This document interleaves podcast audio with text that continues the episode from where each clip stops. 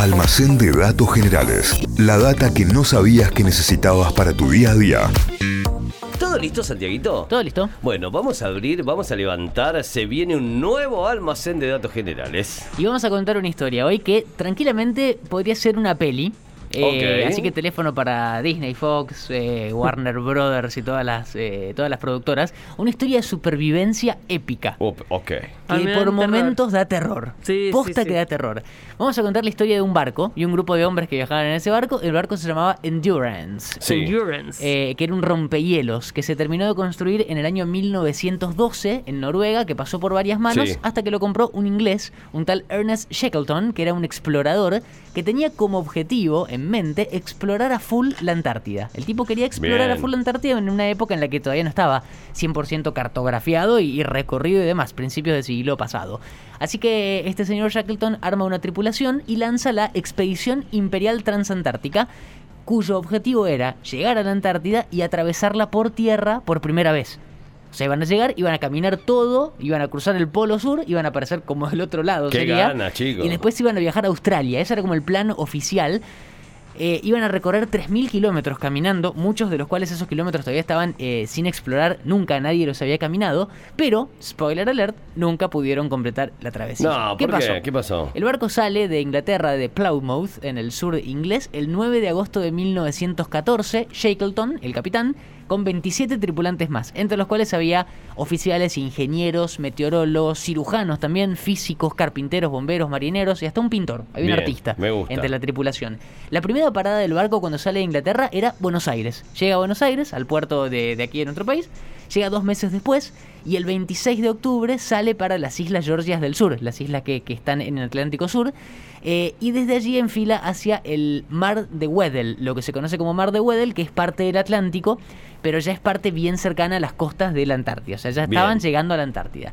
O sea, es un lugar muy al sur, ese Mar de Weddell, un lugar con mucho frío, mucha nieve y mucho hielo, muchísimo hielo. Pero la Endurance era un rompehielos, así que dentro de todo no iba a Se la tener bancaba, problemas. claro. Bueno, se la te- o al menos se la tendría que haber bancado. Spoiler alert, no se la bancó. No, bueno. ¿Qué pasó? Dos días después de que salen de las Islas Georgias del Sur, el barco se empezó a encontrar cada vez más y más con bloques de hielo enormes Y sí. que estaban a la deriva. Pero bueno, el barco seguía navegando porque era básicamente un rompehielos, pero cada vez le costaba más, cada vez iba más lento. Y así iba luchando contra ese hielo por un mes, iba avanzando muy poquito, 40 kilómetros por día nomás podía hacer, eh, con la fuerza del barco rompiendo esos bloques para ir eh, siguiendo y para seguir navegando. Enero de 1915, es decir, un par de meses después de haber salido de Buenos Aires, el Endurance estaba a 320 kilómetros del destino, o sea, estaba dentro de todo cerca, cuando el barco dijo, hasta acá llegué, no puedo avanzar más, no, no podía eh, romper los bloques que tenía delante, el barco quedó literalmente atrapado entre bloques de hielo. Chao, hasta las Eh, manos. y eso también significaba que la tripulación no tenía más control del barco, porque el barco se iba a mover según se movieran esos Los bloques. hielos, claro. No podía eh, accionar el barco. Y para colmo eran días de tormentas muy fuertes, según contaban en los registros. En cierto punto la tormenta se calma, salen los 28 tripulantes a cubierta y que ven nada más que blanco. El barco completamente detenido No, no, no, no. y no. hielo hasta donde se veía. O sea, una peli de terror. Blanco, blanco, Sí, blanco, blanco, Si vos me, blanco. me- me- me resumís una peli de terror, eso. Por favor, bueno, esto pasó en, en enero, decíamos, en enero de 1915 hasta octubre de ese año, o sea, casi un año completo la situación seguía así. El hielo apretando el barco, por momentos lo liberaba un poco, pero el barco ahí eh, no tenía como el suficiente eh, envión para ir para atrás y romper los bloques y, de y adelante. los chabones ahí arriba Y todavía. los chabones arriba con las provisiones y todo. El, eh, el 25 de octubre de ese año, la presión que ejercían esos bloques de hielo empezó a ser tan grande que empezó a romper el barco. No, no, no. Y lo empezó a inundar de a poquito. Oh, por lo que el Con capitán. Bueno. Imagínense, estamos cerca de la Antártida. El capitán lo que hace ahí es primero es ordenar que se empiece, que se repare el barco. Entonces lo empezaron a parchar por todos lados. Hasta que llegó un momento en el que no daba nada para más. El barco se empezaba a hundir, se empezaba a hundir. Él está aprisionado por bloques de hielo. ¿Y qué ordenó el capitán? Que los botes, las provisiones, todo el equipo que tengan los, lo- los tripulantes, lo bajen al hielo y acampen alrededor del barco. Porque eran bloques congelados. Claro. O sea que se bajaron del barco y estaban en, como en tierra firme, pero en realidad eran bloques de hielo.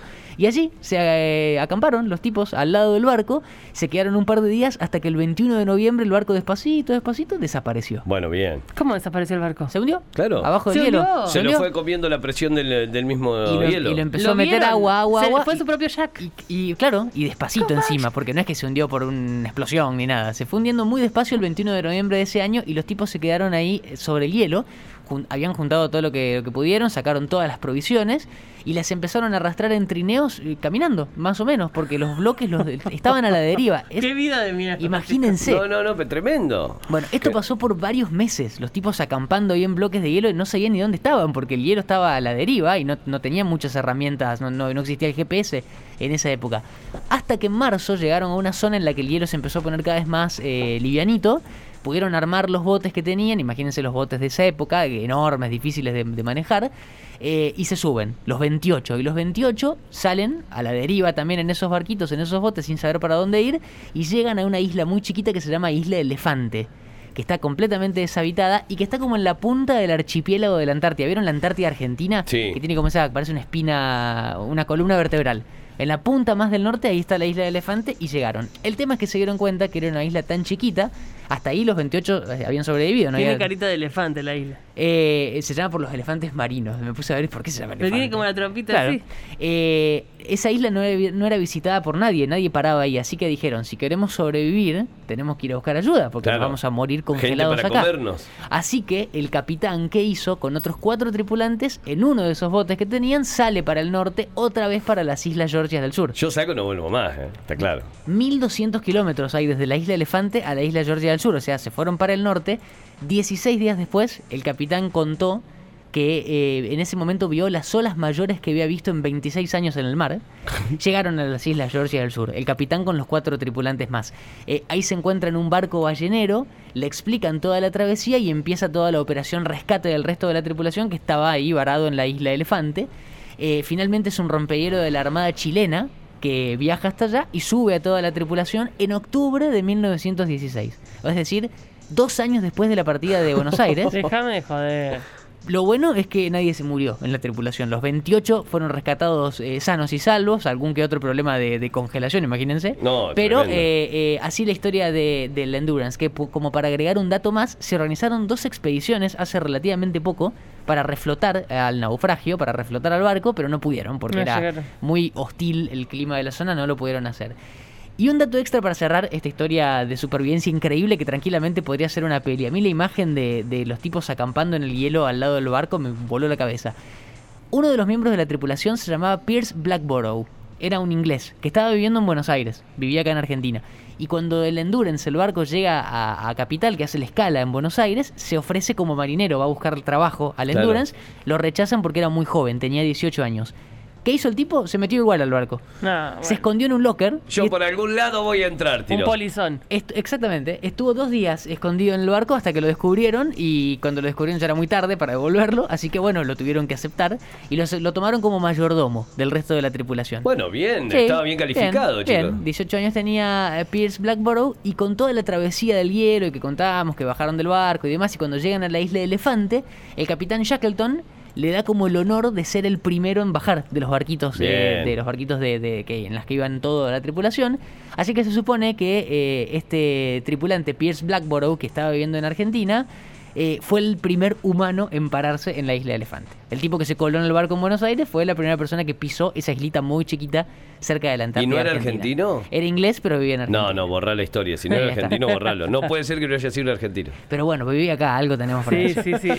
Y así toda la historia. Hay eh, en YouTube, para cerrar, videos posta, filmados, de- con una cámara, filmados de cuando se bajaron del barco y acamparon en el hielo. Eh, búsquenlo porque el contexto y todo da eh, realmente miedo. Y- ¿Ellos, ellos mismos filmaron en Eso mismo, sí, 1912? sí, sí, una cámara eh, que obviamente está remasterizado y todo, pero son imágenes reales que se pueden encontrar fácil en YouTube.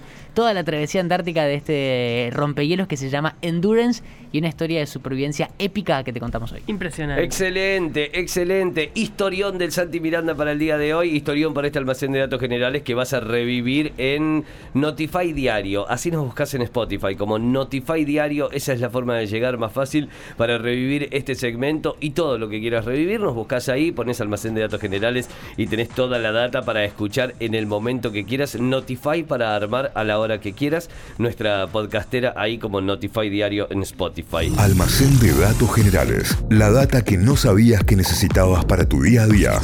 Inventos, curiosidades de la historia, estudios increíbles de la ciencia, lugares raros del mundo y un montón de locuras más. Todo eso podés conseguir en el almacén de datos generales de Santi Miranda.